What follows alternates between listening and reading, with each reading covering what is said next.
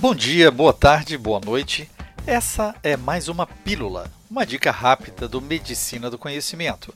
Ciência e informação a qualquer momento, em todo lugar. Eu sou Pablo Guzmán, o anestesiador. E como compartilhar é multiplicar, falamos sobre o gerenciamento da dor pós-operatória. Por mais que o controle da dor aguda pós-operatória esteja na agenda de discussões há décadas, ela vem sendo mal administrada a despeito de todos os esforços. Estudos evidenciam que dor pós-operatória persistente é comum na maioria dos procedimentos cirúrgicos. Após toracotomias e mastectomias, cerca de 50% dos pacientes podem experimentá-la de forma moderada a intensa Dor pós-operatória persistente é comum, causa incapacidades, diminui a qualidade de vida e tem implicações econômicas e sociais. É uma das principais causas de dor crônica e, portanto, um importante problema de saúde pública.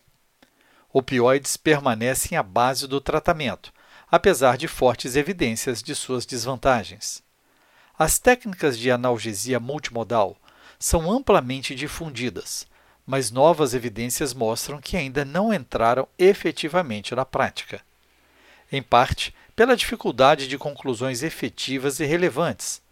Os estudos incluem uma variedade de analgésicos ou modalidades analgésicas e diferentes doses de medicamentos e suas combinações.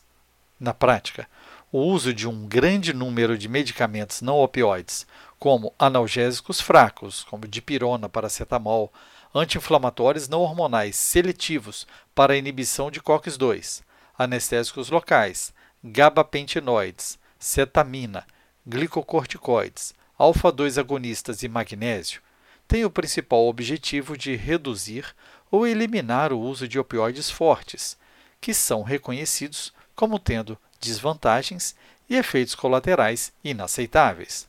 As técnicas anestésicas regionais são considerados métodos muito eficazes para tratar a dor pós-operatória. Evidências recentes sugerem que a analgesia epidural não deve mais ser considerado o padrão ouro. Técnicas perineurais são excelentes alternativas para grandes cirurgias ortopédicas e devem ser cada vez mais utilizadas. As técnicas infiltrativas, com ou sem cateteres, são úteis para quase todos os tipos de cirurgia. Além disso, com a participação da equipe cirúrgica, técnicas de relativa facilidade de uso com anestésicos locais, como infiltração de feridas, administração pré ou intraperitoneal e bloqueio de planos abdominais, desempenham um papel significativo na melhoria dos cuidados pós-operatórios.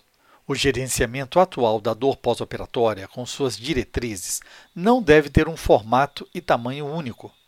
É bem sabido que características da dor, como tipo, localização, intensidade e duração, variam consideravelmente após diferentes procedimentos cirúrgicos.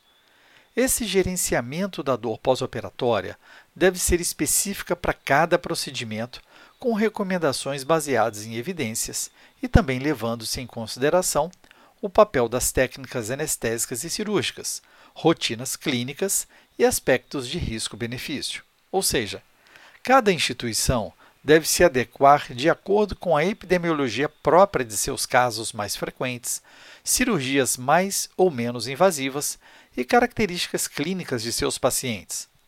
O papel da criação de serviços de dor aguda para melhorar o tratamento e o resultado da dor é bem aceito, mas essa implementação ainda é desafiadora. A necessidade de melhorar o papel dos enfermeiros nas alas cirúrgicas e a colaboração dos cirurgiões para implementar protocolos de recuperação e otimização de resultados pós-operatórios. Mesmo que o ator principal desse processo sejamos nós, os médicos anestesiologistas, o tratamento da dor aguda pós-operatória só terá sucesso com a participação multiprofissional. Ative a notificação para ser informado quando o novo podcast for publicado e a qualquer momento, em todo lugar, escute a rádio web no medicinadoconhecimento.com.br. Escolha sua plataforma e ouça mais podcasts. Siga pelo Spotify, Deezer, iTunes, Google Podcast, SoundCloud, YouTube e mais uma dezena de agregadores de podcast. No Medicina do Conhecimento, você escolhe o player da sua preferência.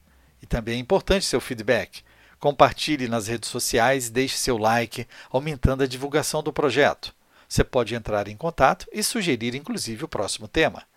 Fique ligado nas redes sociais Twitter, Facebook e Instagram Medicina do Conhecimento. Afinal, compartilhar é multiplicar.